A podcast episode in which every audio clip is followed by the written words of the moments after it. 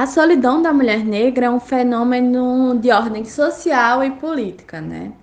Ele começou a ser observado e estudado no final da década de 80, começo da década de 90, por feministas negras que não sabiam ao certo o que era isso, não sabiam nomear ainda.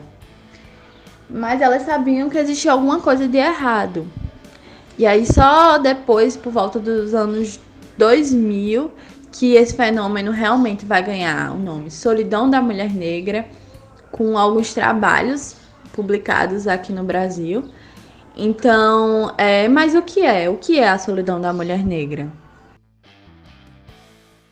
Yasmin Soares é estudante de jornalismo, pesquisadora de afetividade e sexualidade das mulheres negras, produtora de conteúdo nas redes sociais e podcaster do Maria Bonita Podcast. E no episódio de hoje, ela é convidada para falar sobre solidão da mulher negra e dupla jornada de trabalho feminina.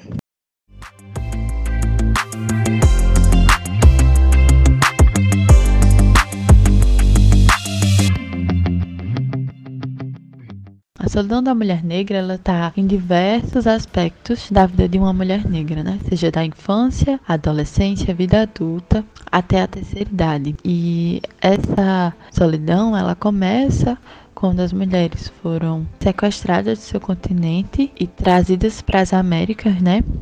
Na condição de escravizadas.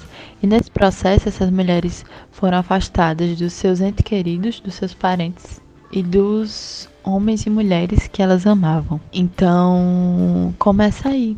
E isso foi só se agravando durante os anos.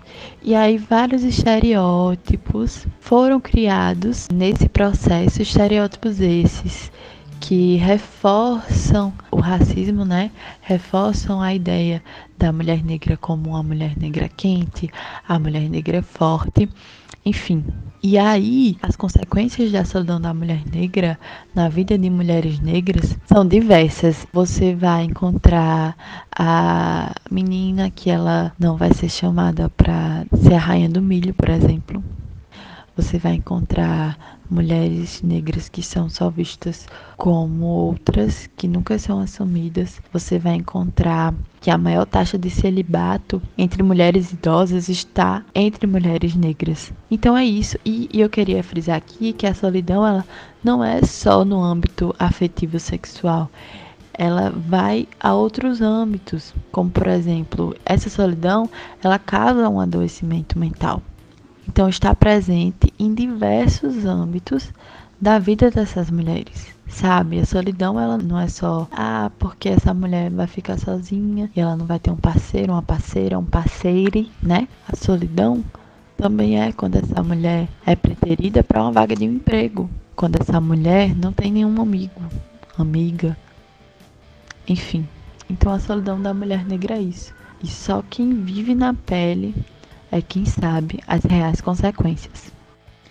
E sem sombra de dúvidas, os principais aspectos que fazem com que a solidão da mulher negra ainda seja esteja presente e que ela tenha surgido é, é o colonialismo, é o racismo, é a estrutura patriarcal e sim a estrutura cis heteronormativa, porque existem mulheres negras que não se encaixam nesse nosso conceito de heteronormatividade, de cis heteronormatividade. E isso causa solidão também. E aí eu queria trazer um exemplo assim para deixar isso bem nítido.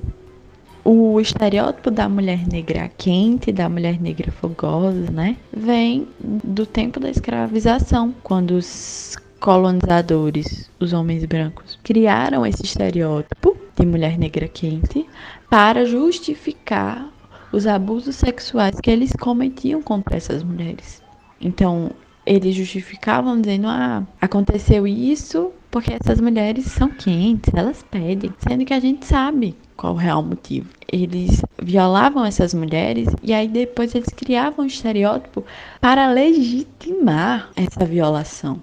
Então veja como isso é violento. E aí vem o estereótipo da mulher negra forte, que ele também vem desse período mas que ele se torna ainda mais pesado, se eu posso dizer, após a abolição, porque essa mulher muitas vezes é mãe solo, ela tem que dar conta de tudo, ela tem que ser forte, porque toda a sua família depende dela, sabe? Então, esse é um estereótipo também criado nessa perspectiva. E aí existem diversos estereótipos, como é, o estereótipo da mãe dependente do Estado, o estereótipo da tia Anastácia, uh, o estereótipo da mulata. São diversos estereótipos que os colonizadores racistas criaram para justificar todas essas opressões e todas essas violências.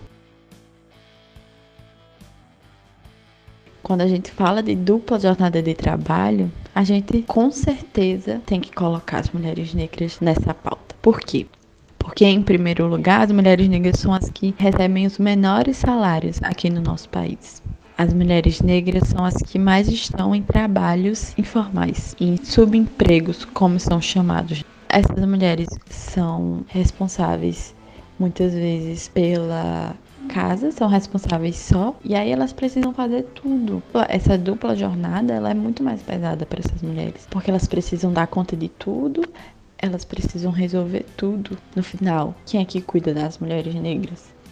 Patrícia Hill Collins fala muito sobre isso, sobre a mulher negra priorizar o outro, ao invés de se priorizar. Então ela vai fazer de tudo, porque esse é um dos mecanismos do racismo, né? De sempre estar preocupada com o outro, de nunca se colocar em primeiro lugar. Então, essas mulheres, além dessas duplas jornadas de trabalho, elas têm que lidar com a desigualdade socioeconômica, elas têm que lidar com racismo, elas têm que lidar com machismo, elas têm que lidar com os preconceitos oriundos dos colonizadores. Então, essas mulheres vivem meio que numa bolha. Numa bolha que eu falo é que esses discursos bonitos que a gente vem trazendo da academia, esses discursos não chegam até elas, porque elas estão mais preocupadas que elas vão ter o que comer amanhã. Elas estão mais preocupadas com acordar 5 horas da manhã para pegar o ônibus para ir trabalhar. Então esses discursos, eles não chegam até essas mulheres. Por isso que eu digo que elas vivem nessa bolha, porque os discursos não conseguem atravessar essa bolha. E a gente precisa atravessar essa bolha, porque essas mulheres precisam ser alcançadas por esses discursos. Então, quando eu falo isso, eu não estou apenas criticando.